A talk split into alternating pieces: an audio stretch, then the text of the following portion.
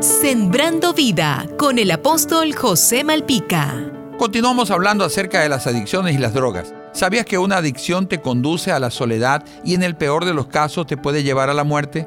Una adicción te lleva a vivir en una vida irreal y en la que jamás encontrarás lo que estás buscando. Al contrario, terminarás peor. La adicción tiene una compañera que se llama soledad. Un adicto siempre termina solo y amargado por haber desperdiciado los mejores años de su vida. ¿Cómo puedes ser libre de una adicción? Número uno, sé humilde y reconoce que tienes un problema. Negarlo no te servirá de nada. Número dos, perdona. La falta de perdón es un alimento para las adicciones. Perdona aunque te parezca injusto lo que te tocó vivir. El perdón te liberará de una prisión en la que nunca debiste entrar. Número 3. Busca la ayuda de tu familia o de un buen amigo. Ellos te aman y quieren lo mejor para tu vida. Número 4. Busca ayuda cristiana. Miles de personas en la iglesia pasaron por eso y su experiencia te será de gran ayuda. Número 5. Toma la determinación de cambiar tu vida y no retrocedas aunque cometas errores e incluso caigas alguna vez en la adicción de la que quieres ser libre. Siempre sigue adelante. Número 6. Cambia tu círculo de amistades y relacionate con personas que sumen a tu vida.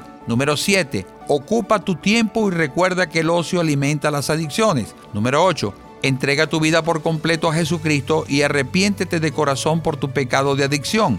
Confiésalo como Señor y Salvador de tu vida. Número 9. Acepta a Dios como tu Padre y recibe su paternidad. Y número 10 sirve a Dios y conviértete en un instrumento para ayudar a otros que estaban como tú. Jesús te dice, no te dejaré ni te desampararé.